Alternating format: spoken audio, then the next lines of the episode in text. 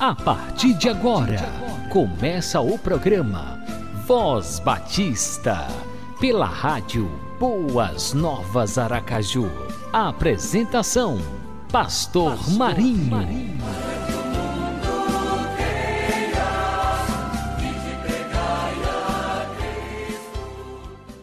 Graça e paz para você que está conectado na Rádio Boas Novas Aracaju. Estamos começando mais um programa Voz Batista e é sempre bom contar com a sua companhia, com o prestígio da sua audiência. Que o nosso bom Deus esteja sempre presente em sua vida, sustentando, fortalecendo, concedendo muita saúde e muita paz. Aquele abração com carinho do pastor Marinho anunciar as boas novas, dizer ao mundo que sou Senhor. Estou firmado na rocha inabalável e nada pode nos separar do teu amor. Vou anunciar as boas novas. Tu que anuncias as boas novas sobe no alto mundo e ergue a tua voz com corpos vivos e não tenhas medo. Diz às cidades: Aqui está o seu Deus. Isaías capítulo 40, versículo 9. Eis o tema e a divisa da campanha de missões estaduais 2021 está sendo realizada pela Convenção Batista Sergipana. Povo de Deus, batistas sergipanos, vamos orar, vamos ultrapassar o alvo de 250 mil reais para investirmos na evangelização de Sergipe. Vamos anunciar as boas novas de salvação aos nossos irmãos sergipanos. É, unir nossas forças e não desistir até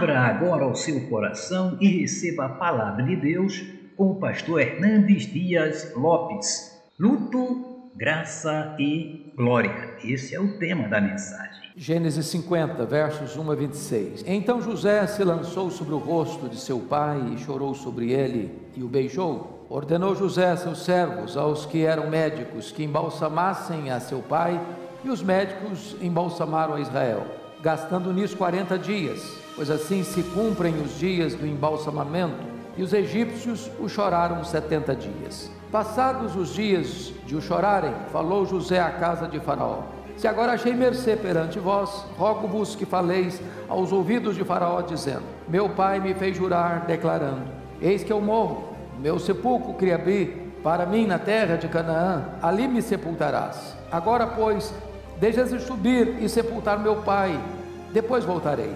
Respondeu o Faraó: Sobe e sepulta o teu pai, como ele te fez jurar. José subiu para sepultar o seu pai, e subiram com ele todos os oficiais de Faraó, os principais da sua casa e todos os principais da terra do Egito, como também toda a casa de José e seus irmãos e a casa de seu pai. Somente deixaram na terra de Gozen as crianças, os rebanhos e o gado. E subiram também com ele tantos, tanto carros como cavaleiros, e o cortejo foi grandíssimo. Chegando, pois, à eira de Atade, que está além do Jordão, fizeram ali grande e intensa lamentação. E José pranteou seu pai durante sete dias. Tendo visto os moradores da terra, os cananeus, o luto na eira de Atade, disseram: Grande pranto é este dos egípcios. E por isso se chamou aquele lugar de Abel Israim, está além do Jordão. Fizeram-lhe seus filhos como lhes havia ordenado. Levaram-no para a terra de Canaã e o sepultaram na caverna do campo de Macpela, que Abraão comprara, com o campo por posse de sepultura a Efron o Eteu, fronteiro a Manre. Depois disso voltou José para o Egito, ele, seus irmãos e todos os que com ele subiram a sepultar seu pai. Vendo os irmãos de José que seu pai já era morto, disseram: É o caso de José nos perseguir e nos retribuir, certamente o mal todo o que lhe fizemos. Portanto, mandaram dizer a José: Teu pai ordenou antes de sua morte, dizendo: Assim direis a José: Perdoa, pois, a transgressão de teus irmãos e o seu pecado, porque te fizeram mal. Agora, pois, te rogamos que perdoes a transgressão dos servos do Deus de teu pai. José chorou enquanto lhe falava. Depois vieram também seus irmãos, prostraram-se diante dele e disseram: Eis-os aqui por teus servos. Respondeu-lhe José: Não temais, acaso estou eu em lugar de Deus? Vós, na verdade, intentastes o mal contra mim, porém Deus o tornou em bem para fazer como vedes agora, que se conserve muita gente em vida. Não temais, pois eu vos sustentarei, a vós outros e a vossos filhos. Assim os consolou e lhes falou ao coração. José habitou no Egito, ele e a casa de seu pai, e viveu 110 anos. Viu José os filhos de Efraim até a terceira geração. Também os filhos de Maquir, filho de Manassés, os quais José tomou, tomou sobre si ou sobre seus joelhos.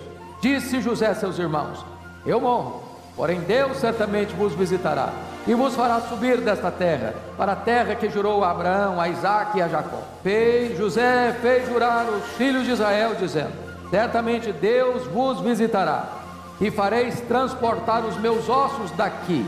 Morreu José, da idade de 110 anos, balsamaram-no e o puseram num caixão no Egito. Eu quero conversar com vocês hoje, nesta manhã, sobre o tema luto, graça e glória. O livro de Gênesis começa com a criação do universo e termina com um caixão no Egito. O texto lido termina com dois funerais: o funeral de Jacó e o funeral de José. O funeral de Jacó foi como o funeral de um grande estadista, com um cortejo fúnebre, com grande pompa, com muita riqueza, com muita ostentação até, do Egito a Canaã, um percurso de mais de 400 quilômetros com carros, carruagens, principais oficiais do Egito, os nobres do Egito e toda a família que acompanhou aquele férito. Porém, o cortejo fúnebre de José não aconteceu. Ele morreu, foi embalsamado e o guardaram num caixão. Esse texto, portanto, trata desses três assuntos: luto, graça e glória. Luto por Jacó, graça aos filhos de Jacó e glória, como a suprema aspiração da família de Jacó. Esse texto, meus irmãos, enseja-nos algumas lições que passo a considerar com vocês. primeiro deles, tempo de chorar, versos 1 a 14. Chama a atenção de vocês que no capítulo 39, 49, verso 33, fala da morte de Jacó. Tendo Jacó acabado de dar determinações a seus filhos, recolheu os pés na cama e expirou, e foi reunido a seu povo. E o capítulo 50 abre com o choro de José. Não consta aqui que os irmãos de José tivessem chorado pela morte de Jacó. É bem provável que tenham, mas quis Moisés destacar o amor de José pelo seu pai. E está escrito então, no verso 1: Então José se lançou sobre o rosto de seu pai e chorou sobre ele e o beijou. Eu fico impressionado com isso, porque esta é a sexta vez que nós vemos José chorando, aqui em Gênesis. E ele vai chorar mais duas vezes. Ele vai chorar lá na eira de Atade, ah, quando houve aquele momento mais íntimo com a família, antes do sepultamento do pai, e ele vai chorar quando os seus irmãos, depois de 17 anos, ainda não tinham tomado posse do perdão que ele tinha demonstrado a eles. Digno de nota é o fato que funeral não é festa, funeral é lugar de choro, mesmo gente crente chora no funeral. Não é hora de celebração, nem de alegria, é hora de lágrima, não de desespero. Não, nós não choramos de desespero, mas choramos sim.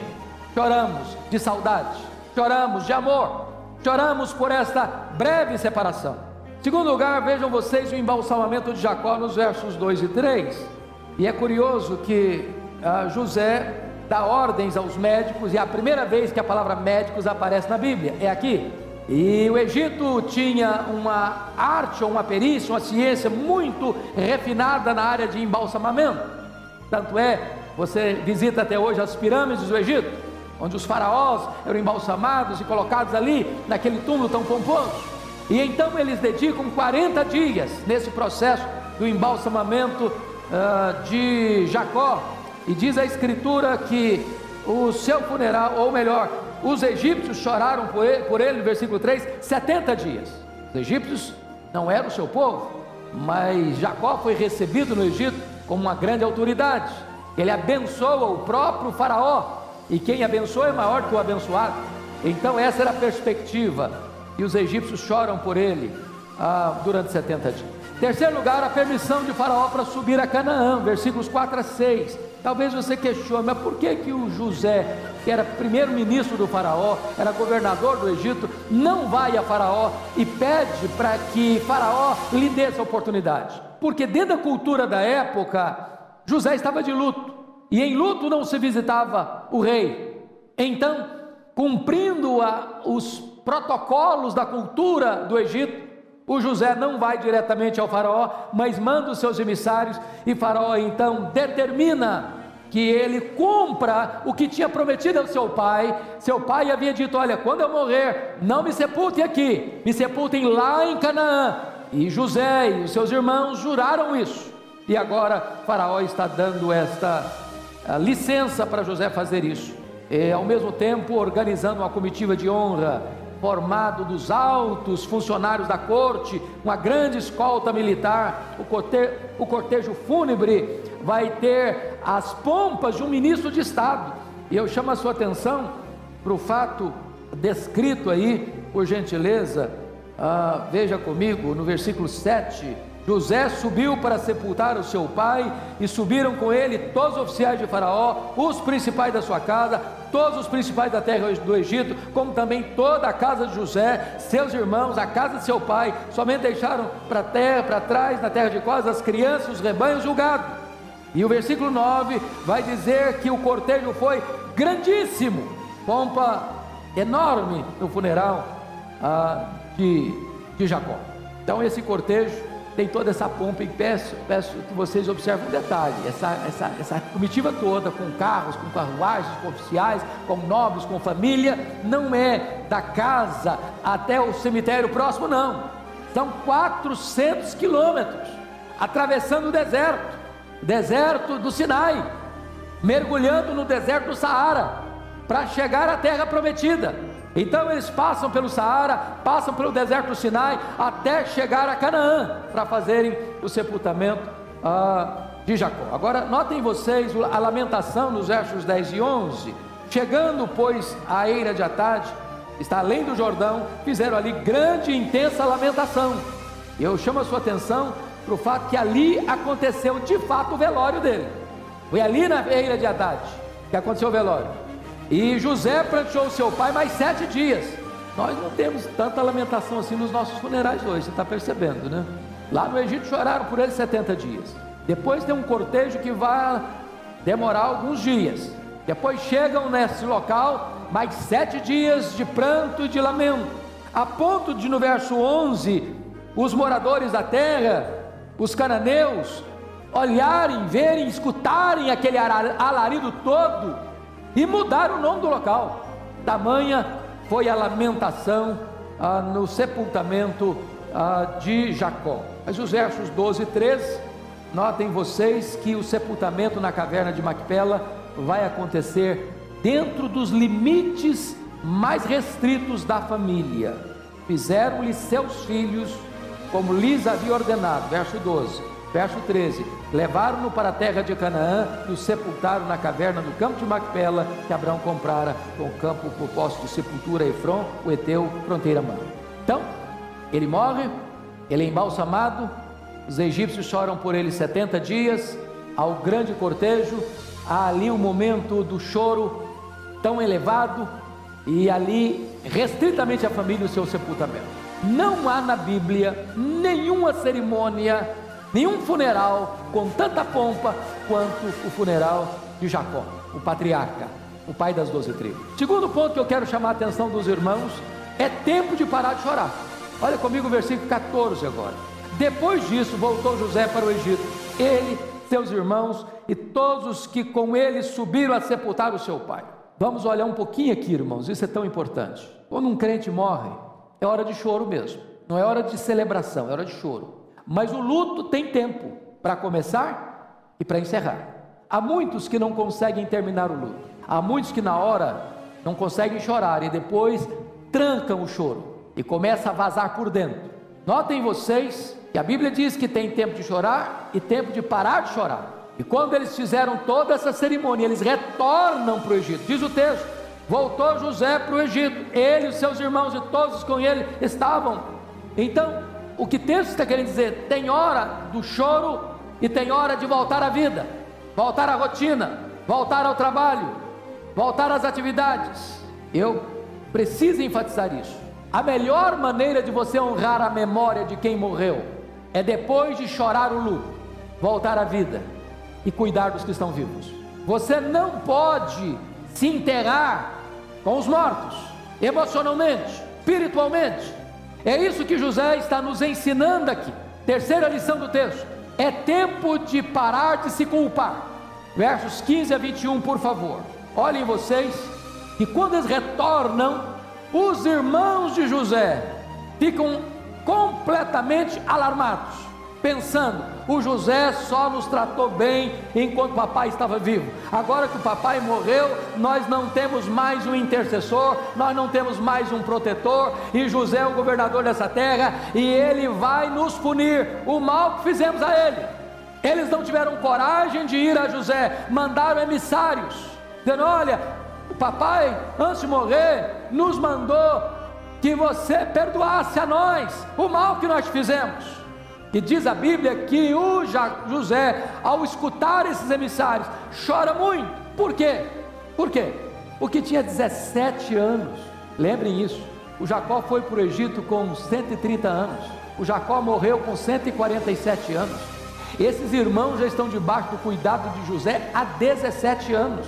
José deu a eles a melhor terra, a terra de Gozem. José os sustentou. José arranjou trabalho para eles para cuidar dos rebanhos do Faraó. José tinha demonstrado durante 17 anos o seu amor aos seus irmãos e eles ainda estão com a consciência atormentada pela culpa. Quantas vezes, meus irmãos, nós somos do mesmo jeito? A gente não consegue sepultar o passado no passado. Era necessário arranjar um outro caixão no Egito, um caixão para sepultar os problemas mal resolvidos dos irmãos de José. Quanto crente que ainda hoje vive atormentado, achicoteado pela culpa, erros do passado, pecados do passado, que Deus já perdoou, que o sangue de Jesus já lavou, e a pessoa ainda está atormentando a si mesma. Tome posse do perdão, tome posse da graça, liberte-se dessas amarras. Se Deus já lançou os seus pecados nas profundezas do mar, se Deus já lançou os seus pecados para trás das suas costas, se Deus já lançou os seus pecados nas profundezas do mar, não os traga mais de volta para chicotear a sua consciência e a sua alma. Liberte-se disso, tome posse do perdão. É tempo de parar de se culpar. Irmãos, a culpa é atormentadora, é um carrasco da consciência. Agora vejam vocês e nos versos ah, 16 e 17 eles estão pedindo formalmente o perdão. Aí vem o choro da tristeza no versículo 17b. José chorou enquanto lhe falavam, e o José está chorando é porque os irmãos viveram 17 anos, parece que não acreditando no amor de José, no cuidado de José. Quantas vezes nós também vivemos atormentados quando Deus já nos deu prova do seu amor por nós. Mas vejam vocês o verso 18 comigo, porque no verso 18 os irmãos de José chegam para ele, agora eles mesmos vão, se oferecendo como escravos. Depois vieram também os seus irmãos, prostraram-se diante de José e disseram: Eis-nos aqui por teus servos. Não, eles não são servos, eles são irmãos. Eles já receberam herança, eles já estão sendo cuidados, protegidos. Oh, irmãos, quantas vezes o nosso problema não é a circunstância, é o sentimento. Lembra lá do salmo que o pastor leu hoje, Salmo 116? Quando chega no verso 7, ele diz assim: Volta, minha alma, ao teu sossego, pois o Senhor tem sido generoso para contigo. Tem hora que você está desassossegado, tem hora que você está atormentado, tem hora que você está vivendo debaixo do chicote da culpa, tem hora que você está sendo vergastado pela, pela, pelo chicote das acusações que perturba a sua alma, e Deus diz: Meu filho, para quê? Eu já demonstrei minha graça a você, eu já perdoei você, eu já limpei você com o sangue do meu filho, você não tem mais culpa, você já está justificado. Para que você está se atormentando de novo? Por que, que você quer se colocar debaixo do jugo de novo? Eu não chamo você mais de escravo, nem de servo, eu chamo você de amigo. Louvado seja Deus, irmãos, porque nós encontramos aqui a graça consoladora nos versos 19 e 21. Eu peço que você leia comigo em voz alta os versos 19 a 21. Vamos juntos? Respondeu-lhes José: Não temais, acaso estou eu em lugar de Deus? Vós, na verdade, intentaste o mal contra mim, porém Deus o tornou em bem, para fazer, como vedes agora, se conserve muita gente em vida. Não temais, pois, eu vos sustentarei, a vós outros e a vossos filhos.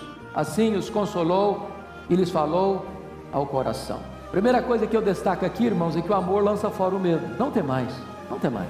Segundo, a vingança é uma usurpação da autoridade divina. Eu estou no lugar de Deus. Cuidado para você não ficar no lugar de Deus, sabia? Não deu troco, não. Não revide, não. Alguém fez mal a você, ore por ele, perdoe a ele, abençoe a ele. Não tente pagar o mal com o mal, porque essa não é a sua missão. Vingança é atribuição de Deus. José entendeu isso. Terceiro, Deus transforma o supremo mal em supremo bem. Entenda isso. Quem governa a sua vida é Deus. Quem está no trono é Deus. Mesmo que as pessoas intentem o mal contra você, Deus é poderoso para reverter isso e transformar esse mal em bem para a sua vida e até para quem fez o mal para você. Deus é soberano. Quarto lugar, o amor sempre excede.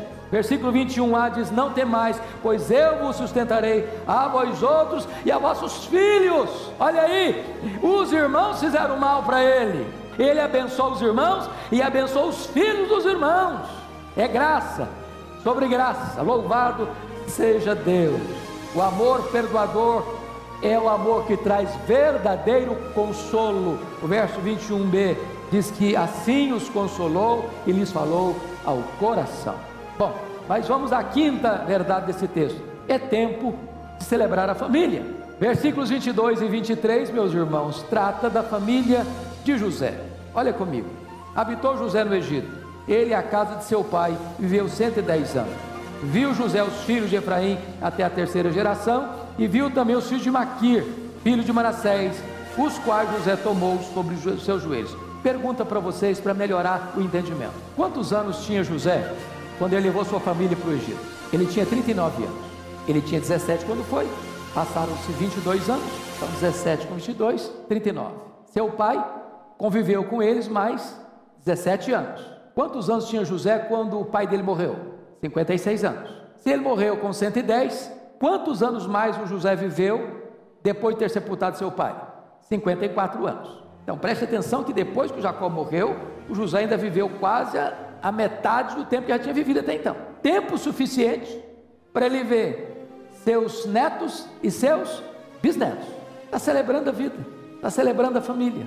A Bíblia não dá mais destaque ao seu reinado, ao seu governo, às suas façanhas, às suas obras, às suas intervenções no grande império egípcio, dá destaque à sua família. Sabe por quê? Família importa. Família é importante. Família está no centro da agenda de Deus.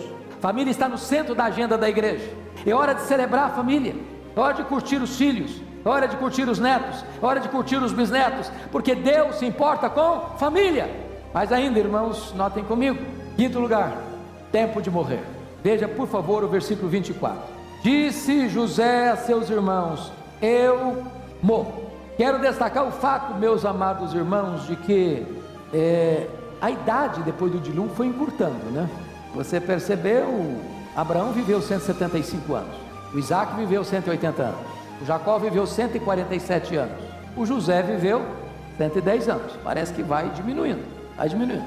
Mas a morte chega, e chega para todos: chega para o pobre, chega para o rico, chega para o camarada que não tem saneamento básico, e chega para o cara que mora no palácio, no maior conforto e com as melhores proteções. Mora para o cara que tem que ir para o SUS enfrentar fila de madrugada para fazer uma consulta, e mora para o cara que tem médico contratado só para cuidar dele. A morte chega para o cara que ganha salário mínimo e para o cara que é multibilionário. A morte chega para o pai, a morte chega para o filho, a morte chega para o neto. Ao homem está ordenado morrer. A sentença de Deus é clara. E o homem que foi feito pó, volte ao pó. A não ser que Jesus volte, todos nós morreremos. Até lá. A não ser que ele volte na nossa geração, nós morreremos. Não tem como contornar isso. José disse: Eu morro. E você precisa estar preparado para esse momento. Mas em último lugar, sexto e último lugar, tempo de esperar a volta para a terra prometida. Veja comigo o versículo 24, uma profecia sobre o Êxodo. Disse José a seus irmãos: Eu morro, porém Deus certamente vos visitará e vos fará subir desta terra para a terra que jurou dar a Abraão, a Isaac e a Jacó. Vejam vocês, amados irmãos, que quando José morre, ele não morre sem esperança, ele não morre como que descendo uma ladeira, ele não morre como que caminhando para um ocaso sombrio. Ao morrer, ele diz: Eu morro, mas a promessa de Deus não morre. Eu morro, mas Deus está vivo e no controle. Eu morro, fecha as minhas cortinas, mas o projeto de Deus continua. As promessas de Deus não caducam. O que Deus prometeu a Abraão, ele vai cumprir. O nosso povo não vai ficar para sempre no Egito. O nosso povo vai sair daqui, porque Deus tem uma promessa da terra prometida.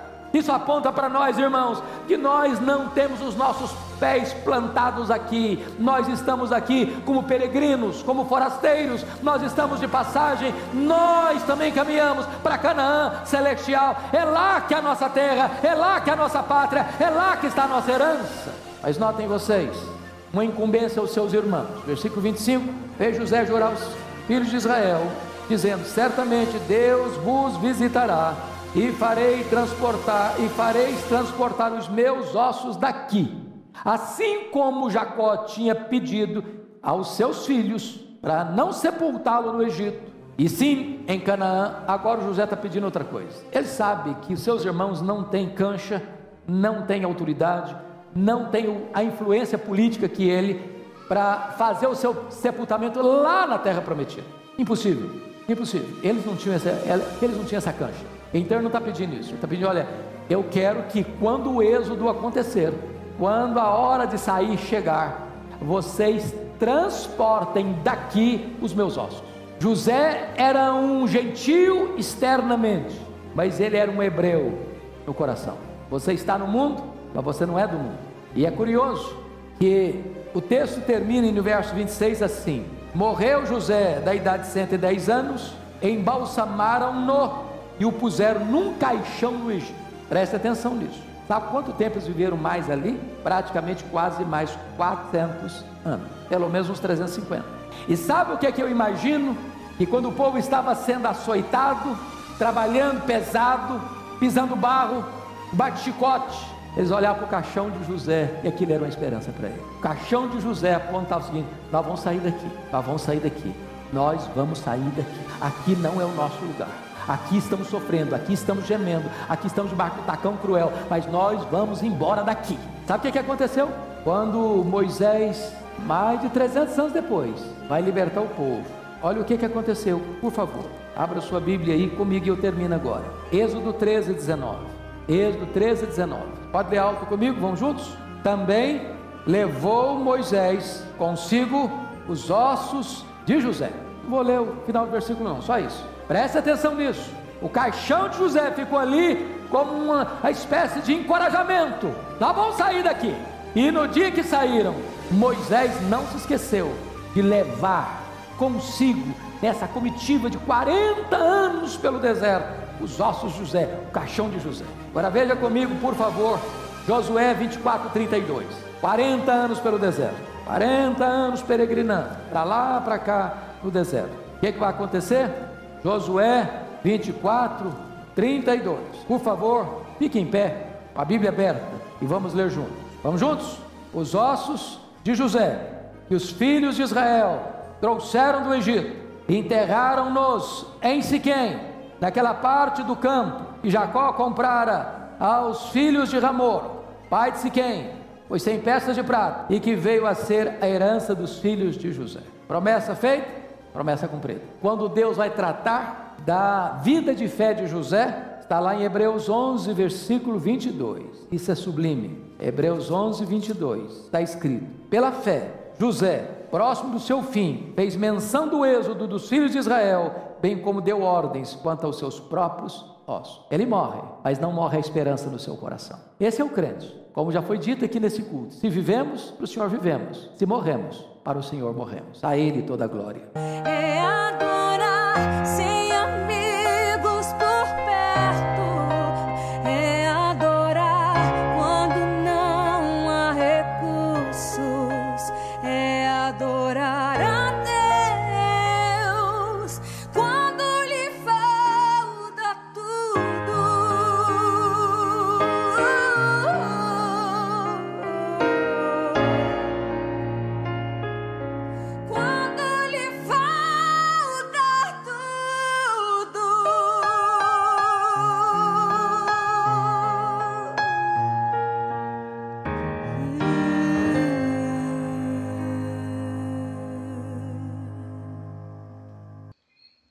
O Voz Batista fica por aqui. Até o próximo programa. Aquele abração no coração com muito carinho do pastor Marinho.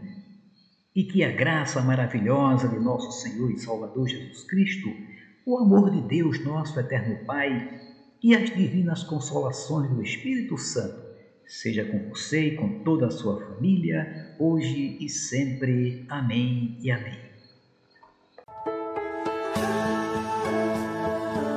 Você acabou de ouvir o programa Voz Batista, na rádio Boas Novas Aracaju.